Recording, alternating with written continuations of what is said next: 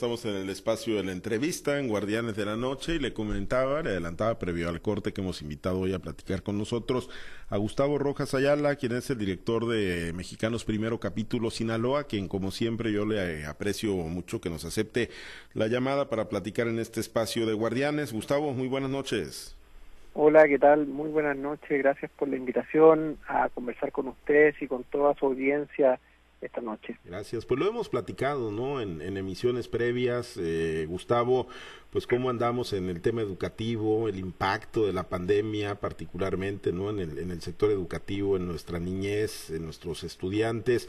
Eh, ha habido algunos diagnósticos eh, especializados, eh, algunos entes evaluadores, obviamente, pues también han hecho la parte que le corresponde y bueno, ustedes se han dado a la tarea, ¿no? De, de pues hacer un diagnóstico muy claro, muy preciso, ¿no? En base a todas esas evaluaciones y a mí me llama la, la atención, ¿no? Cómo pues ustedes están definiendo lo que ocurre en Sinaloa, una situación crítica, una situación de crisis en materia educativa post pandemia. Gustavo, así estamos y cómo lo debemos entender como sociedad y los padres de familia sobre todo. Así es, yo creo que lo tenemos que, que atender primero con optimismo. Lo bueno de los problemas en educación es que siempre se pueden resolver, ¿no? Eh, y hay que hay que mirar esta realidad de la que hoy vamos a conversar también eh, de frente. La verdad es que una de las cosas que nosotros esperamos poder generar con esta información es primero una conversación respecto a qué tan importante va a ser la educación para nosotros, pero entendiendo la educación como algo de lo que no siempre se habla, que es el aprendizaje. Eh, el, el, el elemento más importante en cualquier sistema educativo es sin duda alguna el aprendizaje que los estudiantes logran generar, obtener durante su paso por eh, la, trayectoria escolar. Y esa conversación es la conversación que queremos abrir, sabiendo que vamos a conversar de cosas que no son muy gratas. Em, siempre intento hablarle a los profesores que nos puedan estar escuchando, en esta ocasión también le hablo a las mamás, a los papás, a las familias, ¿por qué no a los estudiantes? Que que como parte de cualquier institución educativa seguramente verán algunas de las cosas que vamos a conversar hoy reflejadas en su propia experiencia, pero yo, yo cerraría con la idea de que va a haber, va a haber una, una, una parte difícil de la conversación, que es la parte de la realidad, la parte de mirar a los datos que nos van a decir cómo está el aprendizaje en Sinaloa, pero tiene que haber una parte de esperanza también, tiene que haber una parte de mirar al futuro con esperanza de que esta realidad puede cambiar, de que puede mejorar como ha mejorado en el pasado y que depende primero de nuestro compromiso, segundo de nuestra exigencia y tercero también de los liderazgos que, que deben sacar esto adelante, que obviamente están dentro de quienes tienen la responsabilidad eh, constitucional de liderar el sistema educativo. Entonces es una conversación de dos partes, es una conversación de, de, una realidad que hoy vemos con mucha claridad y de una esperanza respecto a lo que tenemos que hacer para cambiar esta situación. Sí, porque antes de entrar eh, de lleno al tema de, de, los números, las estadísticas y qué los, qué los llevó a ustedes ¿no? a pues, tener este diagnóstico y, a determinar esta crisis, es muy probable, y digo yo te lo puedo llegar a decir incluso Gustavo como padre de familia, y no porque pues un padre, una madre de familia no quiera a sus hijos o no le interese la educación de sus hijos, pero quizá no, no tienen ni la menor idea de, de la afectación que hay post pandemia en el tema de la educación de sus hijos, eh, Gustavo? Sí, lo que pasa es que lo hemos hablado en otras ocasiones. Antes de antes era una hipótesis, una, una, una cosa que todavía no estaba comprobada. Hoy esto es algo que está comprobado. Pero en educación, una crisis educativa de aprendizaje es invisible.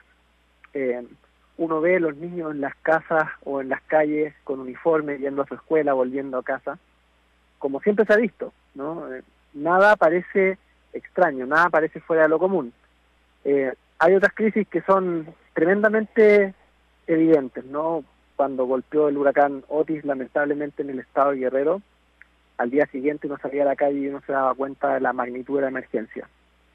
Lo que estamos viviendo en Sinaloa es algo de esas características, así de, de, de, de grande, pero no se ve, no se, no, no, no hay ningún edificio derrumbado y, esto es algo de lo que únicamente nos podemos dar cuenta cuando recurrimos a una de las herramientas más importantes que existen en la educación, que es la evaluación.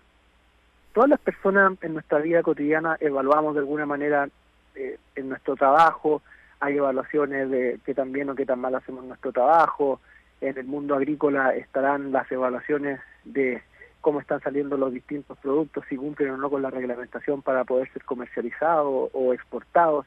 Y en educación es exactamente igual. Hay evaluaciones, desde las más informales que se hacen todos los días en la clase, donde el maestro más o menos le cala a si sus estudiantes agarraron o no el contenido, el, tema de la, de la clase, pero también hay otras evaluaciones que son mucho más sistemáticas, que son pruebas, que se, exámenes que se le aplican a todos los estudiantes y que nos dan una fotografía de qué está pasando con el aprendizaje. Y la crisis que nosotros vemos hoy se grafica allí, se grafica en esos resultados. Eh, es, una, es una crisis de la que hoy vamos a hablar en términos de calificaciones, para no hablar tanto en términos de porcentaje, ¿no? Donde veremos que el principal titular o la principal idea es que estamos reprobando. Y estamos reprobando de una manera que afecta principalmente a la educación pública, mucho más que la educación privada, pero que la educación privada también la afecta y que se vuelve cada vez más notoria a medida que los estudiantes son de una edad mayor. Y eso es una de las cosas más preocupantes, lo hablaremos con más detalle a continuación, pero tiene que ver con que en Sinaloa ir a la escuela y tener una trayectoria escolar no es sinónimo de tener una trayectoria de aprendizaje. Y la escuela no protege el derecho a aprender de los estudiantes, puede proteger el derecho a que estén en la escuela. Y eso es bueno, los protege de otras fuerzas que muchas veces los pueden llevar hacia caminos que no, no terminan bien. Pero eh, en términos de aprendizaje, lo que estos datos nos muestran es que estamos lejos de ofrecer un sistema educativo donde los niños cada vez que avanzan un grado aprendan más. Y de eso se trata. Cómo encontramos caminos para llegar a ese escenario, que es el escenario donde el derecho a la educación realmente se garantiza. Ahora, Gustavo, hablas de, de, reprobación, eh, pues me imagino, obviamente, en, en, función de lo que tendrían que estar aprendiendo, pero cuando se hacen las evaluaciones, ¿no? Que se les practican a los estudiantes, ¿realmente están reprobando? No se está reflejando esto, ¿no? No, no, no hay niños o niñas que, que se estén quedando rezagados, que no estén pasando eh, de ciclo, porque además pareciera este ser un tema tabú, ¿no? Este de que si alguien se saca 10, si alguien se saca 5, 6, 7, 8, el tema de las calificaciones. Eh, ¿cómo, ¿Cómo están eh, determinando esta situación ustedes? ¿Cómo están llegando a estas conclusiones, Gustavo? Mira, es muy sencillo. La información que nosotros estamos presentando en el reporte que, que esta semana dimos a conocer y que por lo pronto para las personas que, que nos sigan y se interesen en conocer más, en nuestra página web o en las redes sociales de Mexicanos Primero Sinaloa lo van a poder encontrar junto con todas las, las investigaciones que Mexicanos Primero eh, Sinaloa va publicando respecto a qué está pasando con la educación en el Estado. Y estas pruebas em, que se aplican en, en, el mes de septiembre y octubre del año 2022, son información del ciclo escolar anterior, tienen una cantidad determinada de preguntas, ¿no? Y la forma en la que nosotros accedemos a esos resultados es, una de ellas es por el porcentaje de aciertos. Entonces, si un estudiante tuvo todas las respuestas del examen correctas, tiene un 100% de aciertos. Y cuando nosotros hablamos de reprobación, lo que decimos es el grupo de estudiantes que obtuvo un 60% de aciertos o menos. En, en, la escuela uno necesitaba un 6 para poder eh, aprobar, ¿no? Y en este caso estamos jugando a hacer una comparación más o menos similar. De 59% de, de, de aciertos hacia abajo, estamos hablando de una situación que está lejos de ser óptima, ¿no? Estos exámenes, al ser exámenes diagnósticos, lo que miden es qué tanto de lo que deberían haber llegado a ese ciclo escolar que están iniciando, sabiendo ya como, como, como una base, como, como un conocimiento previo, realmente dominan los estudiantes. Y lo que vemos, por ejemplo, en el grado donde está la situación, o una de las situaciones más preocupantes, que es tercero de secundaria, estudiantes que hoy están en primero de, prima, de, de bachillerato, perdón, el 97% de los estudiantes en el Estado obtuvo menos del 60% de aciertos. ¿no? Y el grupo más grande, cerca del 80%, obtuvo menos del 40%. Sobre el 60%, sobre eh, la nota, la, la, la calificación de aprobación, digamos, únicamente está el 2.7% de estudiantes en el Estado. Esto incluye estudiantes de educación privada. Que tiene mejores resultados que la educación pública, no es extraño suponer que la gran mayoría de esos estudiantes son de instituciones de educación pública que participaron de eh, privada, perdón, que participaron de este ejercicio. De esa de esa magnitud es de lo que estamos hablando. Por supuesto que esos estudiantes no tuvieron ninguna dificultad para pasar de tercero de, secundaria a primero de primaria, ¿no? No estamos hablando en términos eh, administrativos de una calificación como la que aparece en la boleta que se entrega a las familias, pero estamos hablando de algo eh, más importante. Estamos hablando de aprendizaje y, la gran pregunta que este tipo de datos nos dejan es cómo le vamos a hacer para que esos aprendizajes aumenten, porque pueden aumentar, pueden aumentar, pero para eso hay que empezar a hacer las cosas de manera diferente. Eh, pues, ¿qué se puede hacer, eh, Gustavo? Porque pareciera que, en tiempos actuales, ¿no? De, la 4T, lo digo con todas sus letras, pues esto del aprendizaje, pues resulta muy, muy subjetivo, ¿no? O sea, lo que a lo mejor ustedes visualizan como, como aprendizaje, como aprovechamiento real, no solamente el tema administrativo de ver qué calificación le pongo, pues a lo mejor acá tiene otras connotaciones, ¿no? Actualmente en quienes imparten educación o quienes administran la educación pública en nuestro país. Mira, hay hay, hay que tener la capacidad de mirar muchísimo más allá de la polémica eh, y muchísimo más allá de las apariencias. Yo en espacios anteriores en este programa he señalado que para nuestra institución es muy importante opinar con la cabeza fría, con el, con el número, con la evidencia en la mano. Y el análisis que nosotros hacemos del cambio, por ejemplo, en el modelo educativo, indica que muchos de los contenidos contenidos del, del conocimiento que los niños históricamente han estudiado en la escuela, se sigue estudiando bajo este nuevo modelo. Se sigue teniendo que aprender básicamente la misma matemática, se sigue teniendo que aprender básicamente el mismo abecedario. Lo que cambian son las formas de enseñar. Eh, en esta ocasión se hace una apuesta por métodos de enseñanza basados en proyectos, iniciativas con la comunidad, pero los números siguen siendo los mismos y las letras siguen siendo las mismas. Y, y la capacidad de leer un texto es una capacidad que los estudiantes tienen que aprender ahora con este gobierno y que tendrán que seguir aprendiendo con el gobierno que sea. En ese sentido, lo que nosotros estamos planteando es enfocarnos en precisamente cómo en el mundo lo hacen los países que son exitosos, logrando que sus estudiantes aprendan lectura, aprendan matemática y que no tengamos que inventar la rueda o inventar el hilo negro.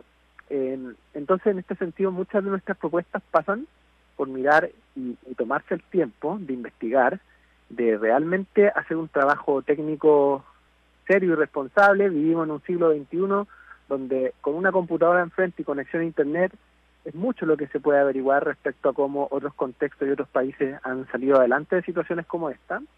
Pero para eso, evidentemente, tiene que haber voluntad, entonces, volviendo a la, al punto que tú planteas en, tu, en esta última pregunta, yo diría que se trata de un asunto de voluntad, no tanto de si estamos pensando en el aprendizaje o en el conocimiento de la misma forma, sino qué tan importante es poner el aprendizaje como primera prioridad frente a otros temas. Y es ahí donde hay un amplio espacio para la discusión porque en la práctica lo que se ha visto es que han sido otros los temas que han entrado dentro de la prioridad eh, de la agenda educativa local en estos últimos dos años. Podemos ahondar en cuáles han sido esos temas, eh, pero a mí me parece más pertinente aprovechar el espacio para seguir profundizando la conversación sobre qué podemos hacer para sacar adelante el aprendizaje de los de los eh, millones de estudiantes que hay en México y de los que ciertamente están en Sinaloa.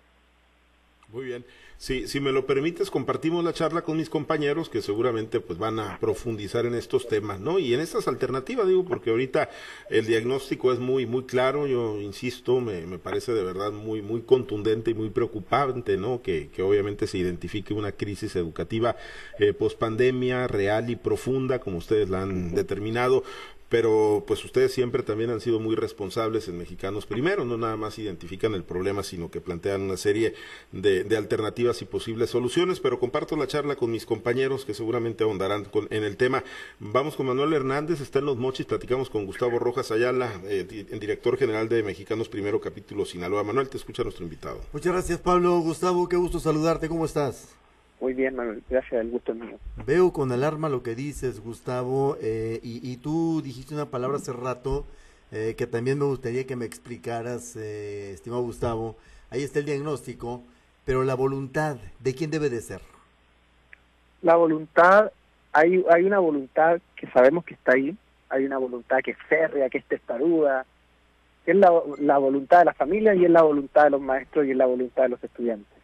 Esa es la primera y es la más importante. Hay que seguir viendo la escuela, hay que, seguir, hay que creer siempre en la escuela.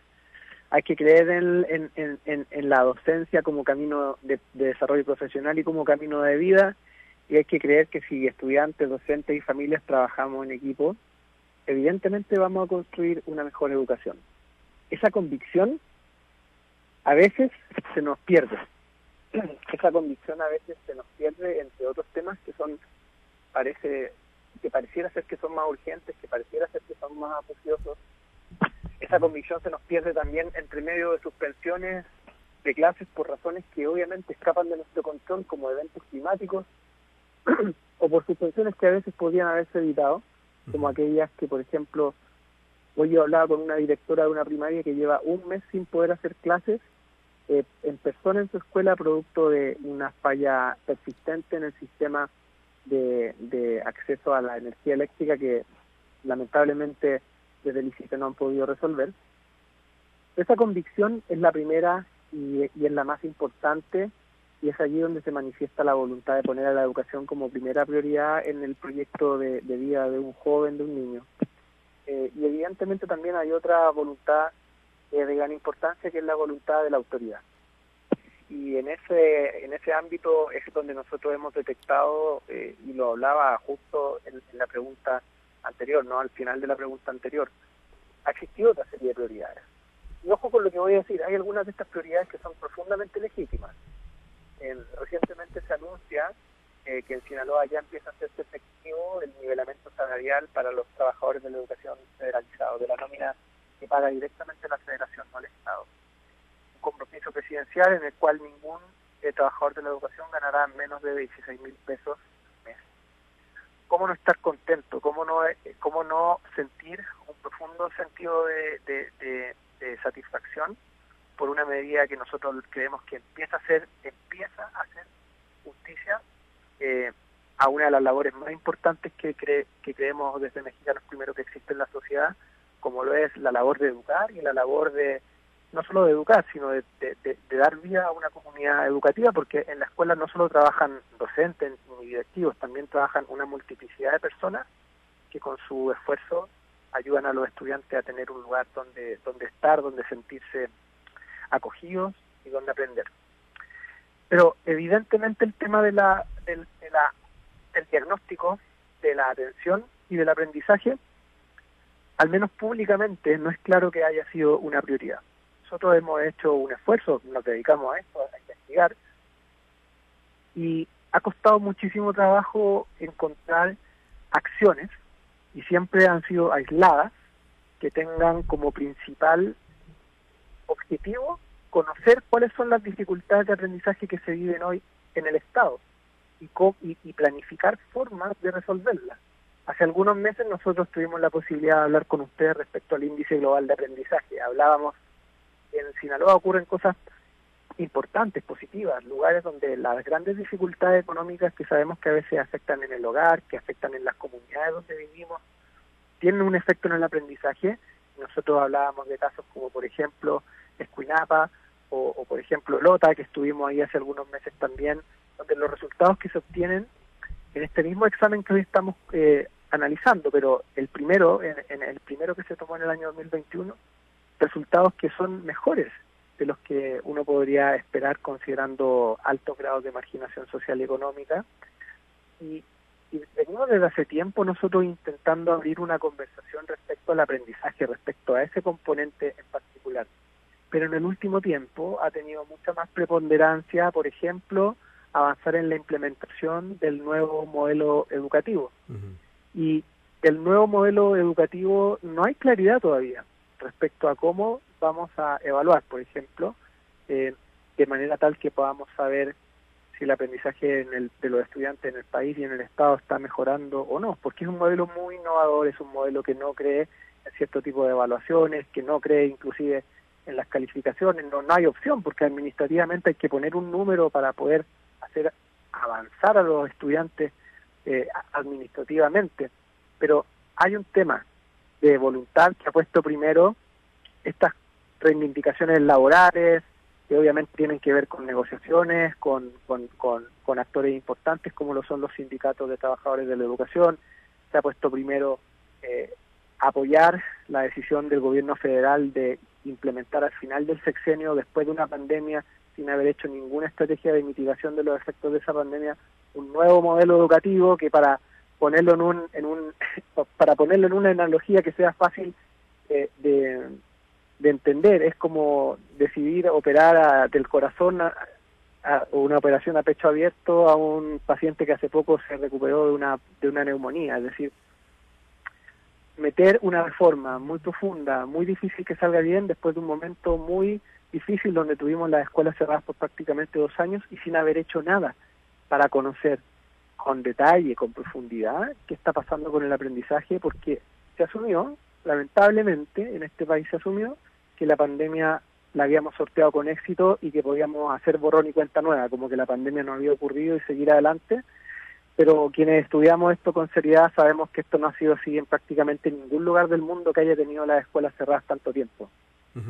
Gustavo, eh, entonces, la nueva escuela mexicana, los libros de texto que metieron en un brete jurídico al gobierno federal con algunos estados de la República, eh, todo esto que nos han vendido, eh, estimado Gustavo, como nueva escuela mexicana, ¿de qué ha servido a cinco años de distancia? Eh, ¿Y, qué, qué, prevén ustedes que ocurra con estas generaciones de estudiantes del nivel básico que están en esta crisis de aprendizaje? A ver, guardemos a la nueva escuela mexicana para más adelante.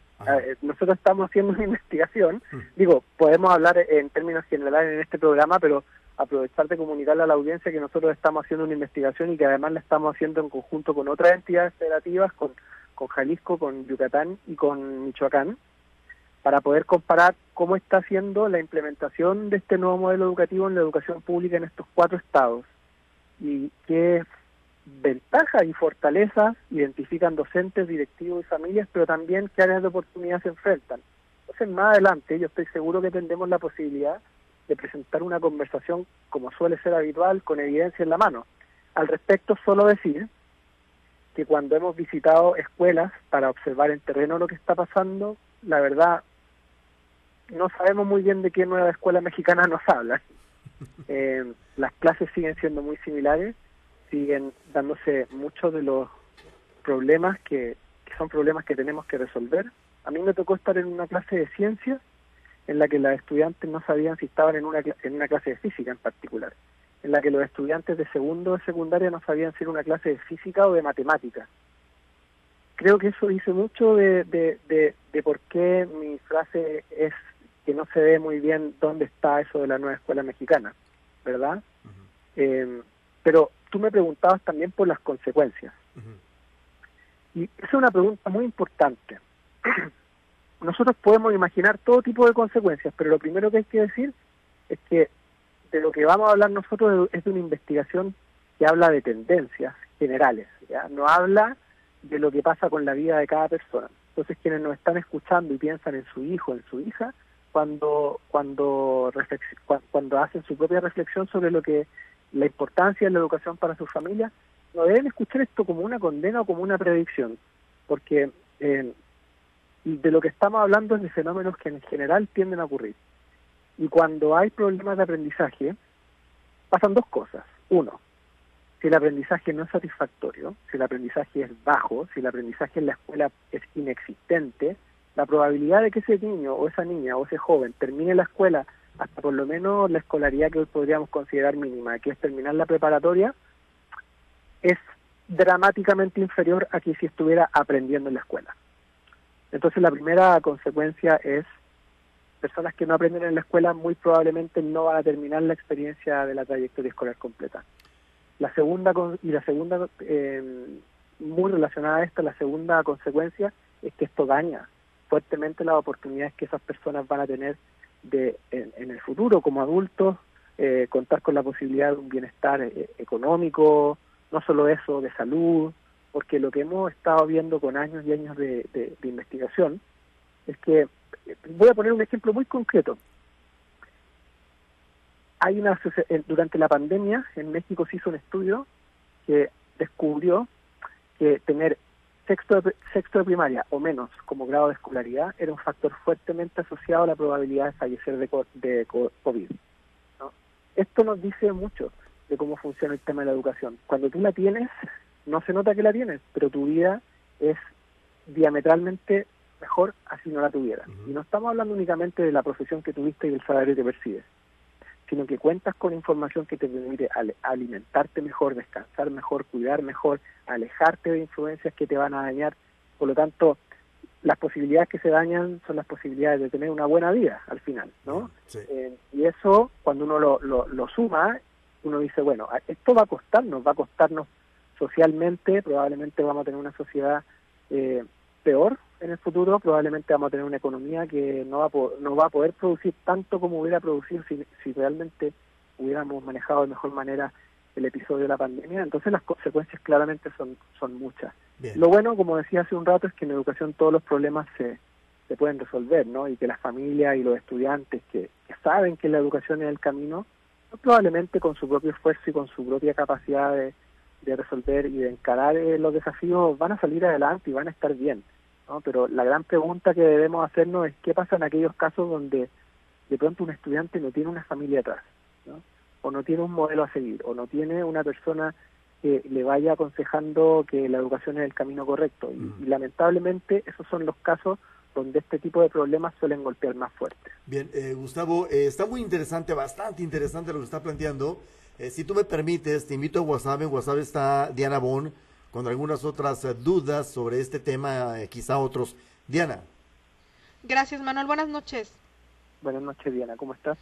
Bien, aquí analizando un poco el, documento y parte de, por ejemplo, las gráficas que, que muestran en torno al aprendizaje de, de, los estudiantes de escuelas públicas, de escuelas privadas, de escuelas indígenas, tanto de nivel primaria como secundaria.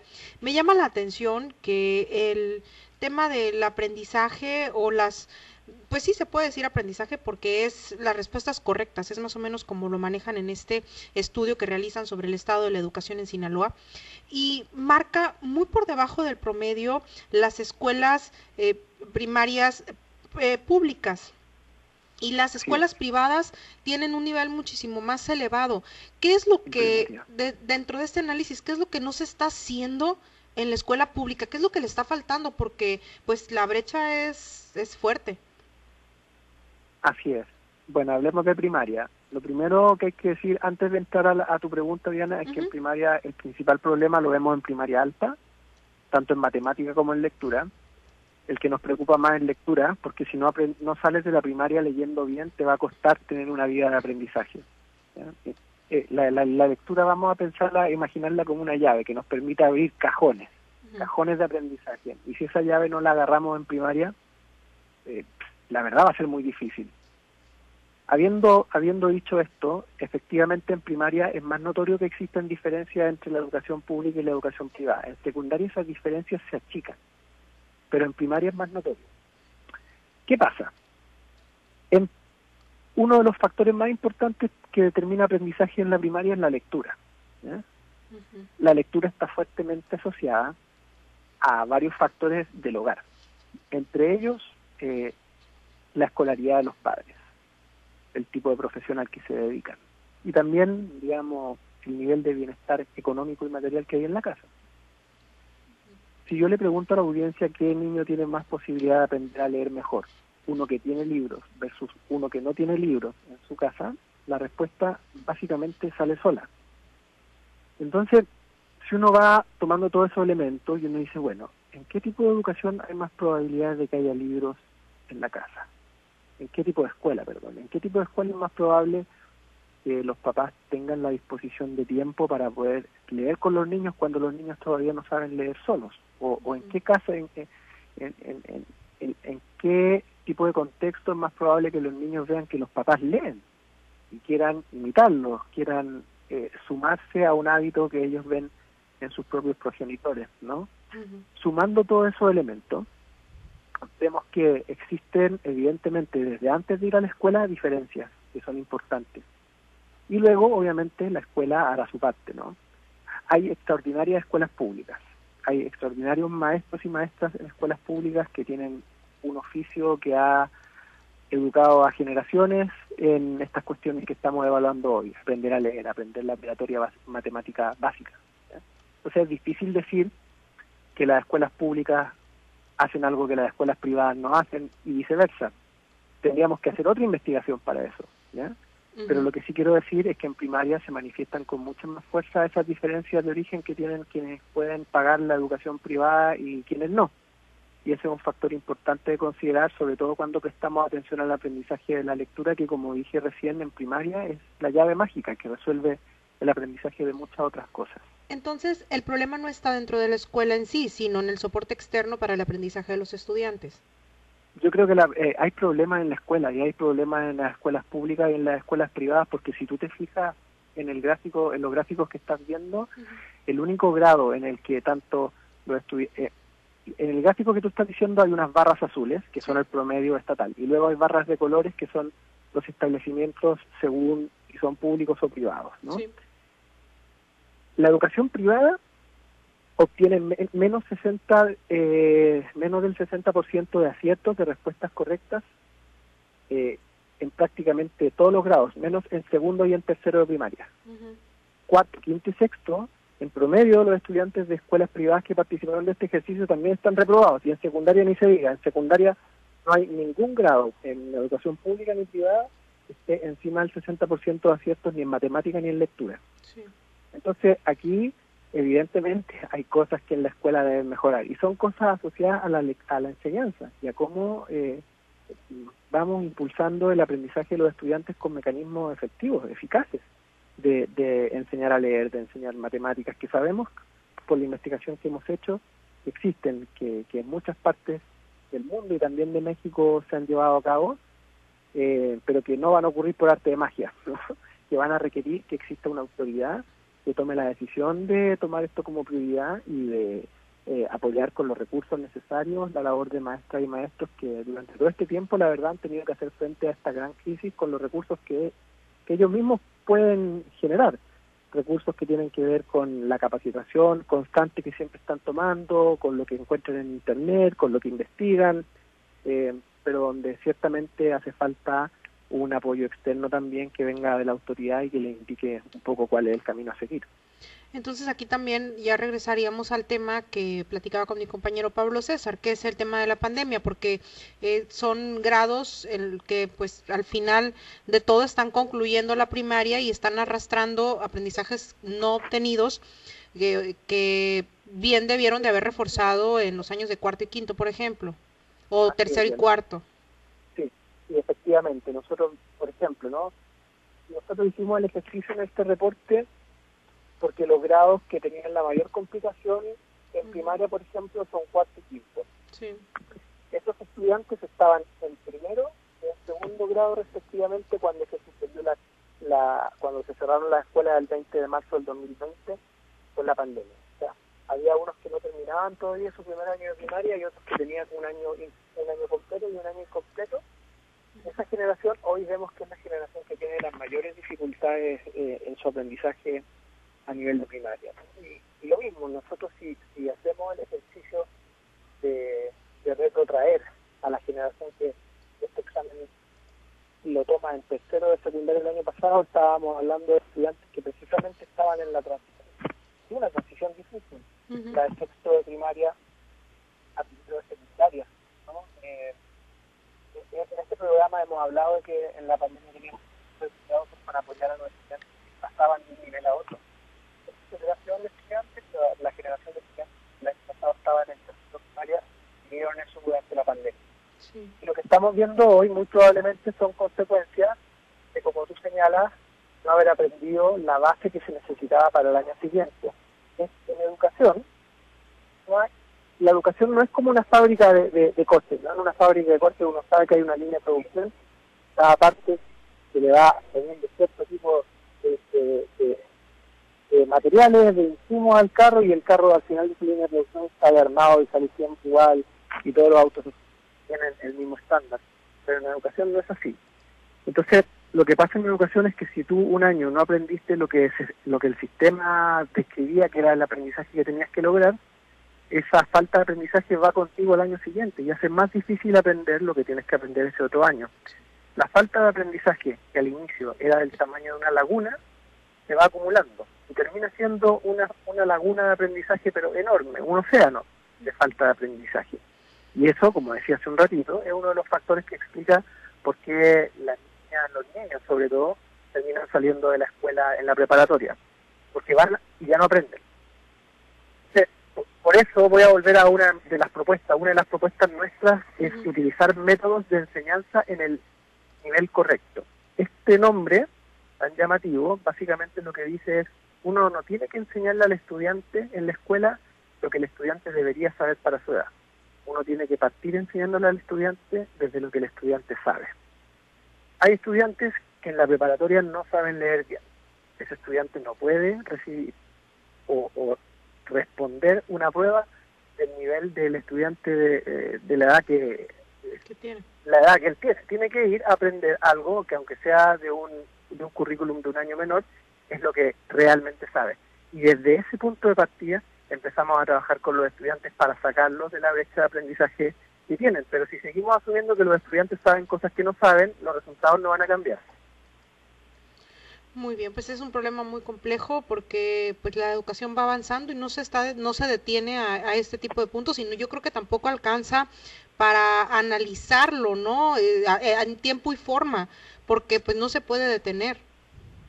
Claro, no sé, lo que nos estamos nosotros no estamos proponiendo una detención, pero sí una flexibilización radical, es decir, eh, si hay algo que hay que romper es la idea de que los niños tienen que ir viendo voy a ponerlo en estos términos, hay que romper la idea de que por tener la edad que tienen los niños saben lo que deberían saber. Eso no es así, estos resultados nos demuestran que no es así y lo que hay que hacer, la forma responsable de resolver este desafío es empezar a enseñarle a los estudiantes desde donde su punto de partida de aprendizaje realmente está. Hay que ir a encontrar a los estudiantes donde está su nivel de aprendizaje y no pretender que ellos mágicamente, con conocimientos y habilidades que no han desarrollado, lleguen a, rendir y a aprender lo, según se espera eh, en, los documentos oficiales. Allí eh, lo que nosotros proponemos no es una detención, pero sí una flexibilización y, y, ocupar mecanismos complementarios, mecanismos como las tutorías, mecanismos como las academias de verano, que son iniciativas que no estamos sacando debajo de la manga, que son iniciativas que han ocupado todos los países que se han tomado la, la tarea de cerrar estas brechas, de reducir estas desigualdades en serio. Muy bien, pues muchas gracias. Por mi parte es todo. Vamos a continuar. En la región del Ébora está Carlos Iván. Gracias, buenas noches. Muchas gracias. Carlos, adelante. Muchas gracias, eh, Diana. Gustavo, buenas noches. Te saluda Carlos Orduño. Buenas noches, Carlos. ¿Quién tiene que darse cuenta de esto? ¿Quién tiene que exigir que eh, se ejerza el derecho a la educación no solamente con el brindar pues una instalación y un maestro que esté frente a los alumnos, eh, Gustavo? Eh, el gobierno del Estado, la Secretaría de Educación Pública y Cultura, los funcionarios que hoy tienen el mandato constitucional de honrar el servicio público, de honrar la Constitución desde sus cargos para los que fueron electos o, nominados, eh, el Congreso, en particular la Comisión de Educación del Congreso, tienen mucho que decir también los ayuntamientos o los municipios, en particular aquellos regidores que trabajan específicamente con un nombramiento de atención a la cuestión educativa eh, y también, por supuesto, que eh, la sociedad. La sociedad tiene que hacer eh, un, un momento de reflexión importante donde tenemos que preguntarnos seriamente para qué, para qué mandamos a los niños a la escuela y se vale pensar en respuestas en las que yo creo que todos los que somos papás tenemos hijos y los mandamos a la escuela, se nos vienen a la cabeza. Tenemos, todo el mundo tenemos que trabajar, tenemos compromisos y la escuela siempre cumple ese rol social de ser un espacio donde nuestros hijos están salvos, sanos y salvos durante una cantidad de horas al día. Pero La escuela es el lugar donde nosotros vamos a garantizarle el derecho no solo de estar en el edificio escolar, sino de aprender. Y si nuestros hijos no están aprendiendo, y si nosotros no estamos verificando si están aprendiendo, si nosotros no tenemos la costumbre, el hábito de hablarles respecto a qué aprendieron en la escuela, de preguntarles, de, de, realmente estar en contacto con lo que hacen en la escuela, eh, va a ser muy difícil que nos demos cuenta de esto de una manera palpable, porque como decía yo hace un tiempo, las crisis educativas son silenciosas, muy probablemente hablar de números, hablar de cifras y de estadísticas en educación no es algo que a las familias les interesa hacer, pero algo que sí podría interesarles, que sí debería interesarles, es ver en el, en el desarrollo y en el, en el avance de su hijo, de su hijo durante el ciclo escolar, qué cosas nuevas están aprendiendo y enfocándose sobre todo en estas dos habilidades que son tan importantes, la de la lectura, que hay mayor desarrollo de la lectura y del pensamiento matemático. Entonces, como, como acabo de, de nombrar actores muy diversos, pareciera que la responsabilidad es de nadie. La verdad es que la responsabilidad es de todos, ¿no?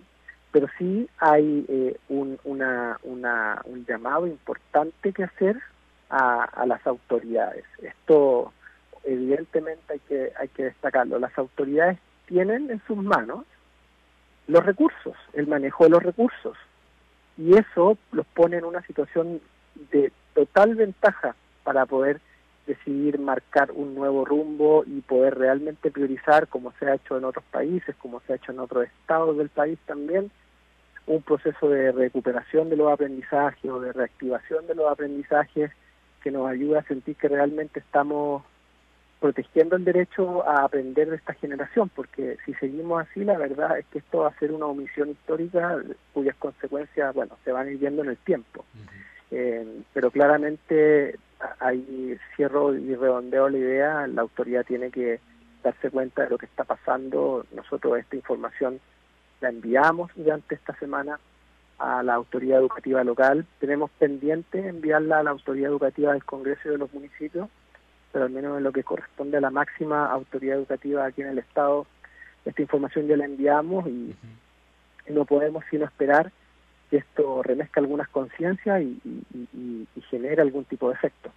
Porque en este es, difícil, por ejemplo, eh, eh, ver cómo, por ejemplo, mencionabas hace un rato tú, bueno, hay una escuela en donde pues no han ido los niños a recibir clases porque hay un, una falla eléctrica pero también el propio gobierno pues no la arregla, pero también llama a los padres de familia a no cooperar económicamente con los planteles educativos. Entonces, hay como una este contrariedad en el en el discurso, ¿no? Y sobre todo también en el que pues a veces los padres creen que pues ya con tener un maestro, un este un plantel educativo eh, y que los niños vean a la escuela es, es suficiente. ¿Cómo despertar ambas ambas conciencias en el tema educativo, tanto la de los padres de familia como la del, la del gobierno, Gustavo? Bueno, creo mucho en el poder de, de, la comunicación, en el poder del hablar, del hablar de este tipo de cosas. Yo, junto con hablar con la directora de esta escuela, hablaba con una de las mamás de familia, una madre de familia. Ella me decía, este, eh, en particular yo hablaba con las personas del turno vespertino, y, la señora muy agobiada me decía, yo cómo le hago, porque trabajo en la mañana, trabajo en la tarde, la escuela a distancia a mí no me funciona, su hija en la pandemia además tuvo un problema de salud que la obligó a, a, poder tomar, o sea, fue nada lo que pudo tomar durante la pandemia de educación a distancia porque estaba con un problema de salud importante. Entonces, esta es una mamá que con mucho esfuerzo ella para ella las cuotas de familia las cuotas las cuotas voluntarias de la que se entrega como familia al inicio del ciclo escolar es un compromiso de corresponsabilidad así me lo explicaba ella no y ella lo entregaba con tranquilidad porque además la valoración que hacía de la gestión de la directora era muy buena. O sea yo entrego este genuinamente veo la gestión de la directora que esto se está usando para bien pero hay problemas que van más allá, Carlos. Hay, problemas que, que tienen que ver, por ejemplo, con la precariedad del sistema de, distribución de energía eléctrica. Eh, hay problemas con infraestructura que tiene 50, 60 años que lamentablemente con cuotas voluntarias de familia no se va a resolver, o con problemas con programas de albañilería como las cuales nuestras no se van a resolver. Y, y allí la asimetría entre las capacidades que tienen las autoridades es versus la, el poder de acción de las familias es enorme. Eh, uno de cada dos pesos del presupuesto estatal, eh, seguramente lo vamos a ver más adelante ya que conozcamos el proyecto de presupuesto de egreso de Sinaloa para el próximo año, pero uno de cada dos pesos en promedio se gasta en educación. es el principal gasto público en el Estado, pero no estamos gastando bien. No estamos gastando bien porque no está llegando eso a resolver las necesidades de la escuela. El principal monto el principal ítem en el cual se va el presupuesto eh, de educación es a pagar sueldos. A pagar sueldos que afortunadamente con el paso del tiempo aquí en Sinaloa cada vez estamos más seguros de que van a personas que realmente están en los centros de trabajo. Eh, hace, hace mucho tiempo no se ve casos de, de aviadores, hace mucho tiempo no se ven casos de corrupción, los, los que hace los que hace poco, los que recientemente se vieron, se atendieron prontamente y terminaron con la salida inclusive de autoridades. Pero la gran pregunta acá es qué tan en serio queremos tomarnos el desafío de que nuestros niños tengan escuelas dignas, seguras y de que su aprendizaje sea lo más importante. Y ahí evidentemente las familias pueden aportar, eh, como sociedad podemos aportar a través de organismos de sociedad civil, a través del empresariado que muchas veces también se compromete, pero la, la capacidad de actuar del gobierno, la capacidad de actuar del Congreso, eh, de poner una ley y decir tantos millones van para allá, no la tiene nadie más.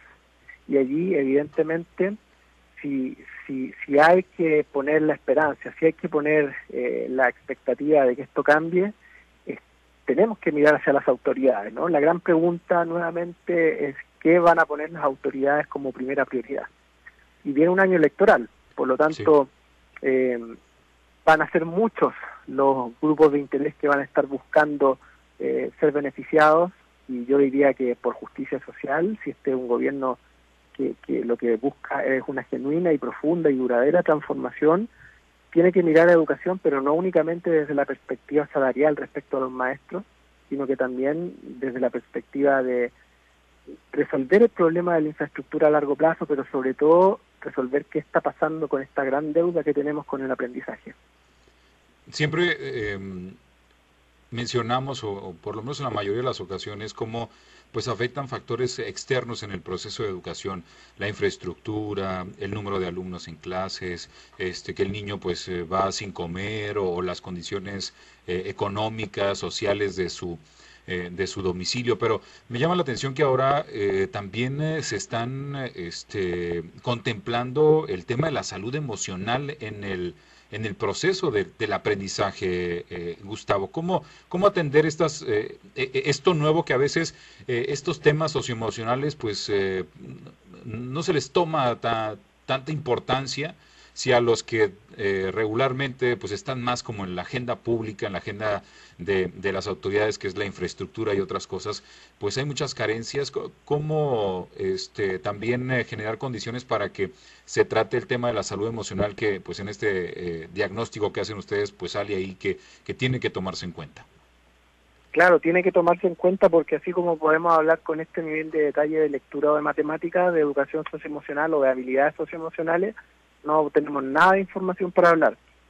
Para explicar este concepto, hoy por hoy en el mundo y cuando uno ve los informes de respecto a qué están valorando las empresas, muchas empresas ya no están valorando tanto la parte técnica, no están valorando que se sepa de mecánica, de electromecánica o que se sepa de distintos procesos productivos, como están valorando que las personas tengan ciertos hábitos, ciertos atributos personales, por nombrar algunos, ¿no?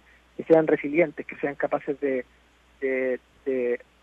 sobreponerse a la adversidad, que sepan trabajar en equipo, que se comuniquen bien. Estas habilidades, uno de los nombres que reciben es habilidades socioemocionales, porque obviamente tienen que ver con la capacidad de trabajar con otros y de poder manejar las, las emociones de manera tal que tengamos una vida sana. Y este tema se empieza a hablar en el mundo conforme hay cambios culturales. Hoy la sociedad en la que vivimos es, muy distinta a una sociedad de 15 años atrás eh, y va a seguir cambiando. Y, y si hoy por hoy uno habla con la gente joven, para la gente joven es muy importante estar bien. No solamente eh, rendir bien, sino estar bien. Y nosotros hemos mirado a datos que hemos levantado en otras partes del país, particularmente en el sur de la República, en los estados de, de Yucatán y de Quintana Roo, y en esa investigación descubrimos que hay una asociación muy fuerte entre estar bien y aprendizaje. Descubrimos que los estudiantes que presentaban menos indicios de una afectación psicológica grave producto de la pandemia tenían mejores resultados de aprendizaje que los estudiantes que estaban profundamente afectados por alguna situación vinculada a la pandemia o por otros problemas que durante la pandemia además se recrudecieron mucho, como la violencia en el hogar, los abusos. Eh, en mi calidad de consejero del sistema eh, estatal de protección de niñas, niños y adolescentes, el CIPINA, ayer estuvimos reunidos y en Sinaloa afortunadamente hay muchos organismos de sociedad civil y también organismos, dependencias públicas que tienen el tema del cuidado, de la protección de derechos y particularmente de la prevención de abusos como una primera prioridad. Pero en educación esto lamentablemente solo alcanzamos a verlo cuando hay un caso de abuso y se genera alguna respuesta.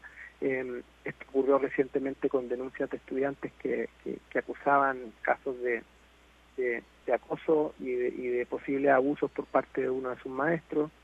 Eh, pero llegamos hasta ahí, ¿no? Y no logramos hacer de esto una verdadera prioridad el tema socioemocional sí viene en el nuevo modelo educativo y nosotros esperamos que esa sea una plataforma desde la cual no solo los profesores se lo toman en serio, porque sabemos que hay muchos docentes que ya hacen del tema socioemocional una prioridad.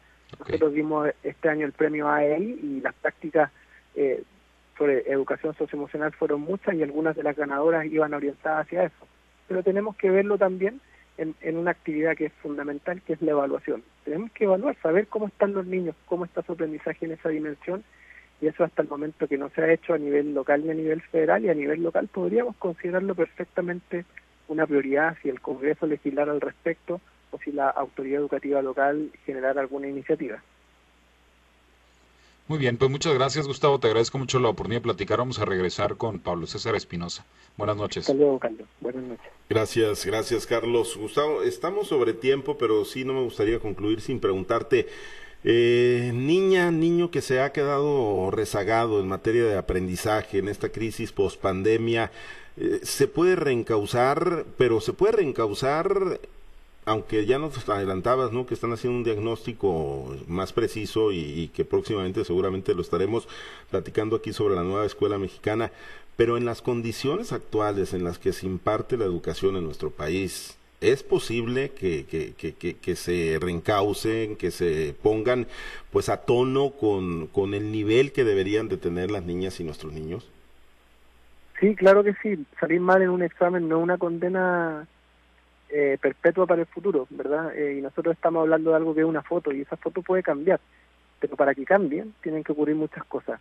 La gran pregunta es si va a haber voluntad y capacidad de que se generen esos cambios. La voluntad, eh, hasta el momento no la hemos visto. La capacidad puede que esté, ¿no? Y yo hacía hace un momento la distinción entre autoridades y, y agentes escolares. Todos los días, de lunes a viernes, de lunes a sábado, de lunes a domingo en algunos casos, de maestros y maestros que están haciendo estudios de posgrado, vemos el esfuerzo del magisterio, vemos el compromiso de las familias, la puntualidad de los estudiantes eh, que, concurren a su centro de estudio a, hacer lo que, lo que les toca.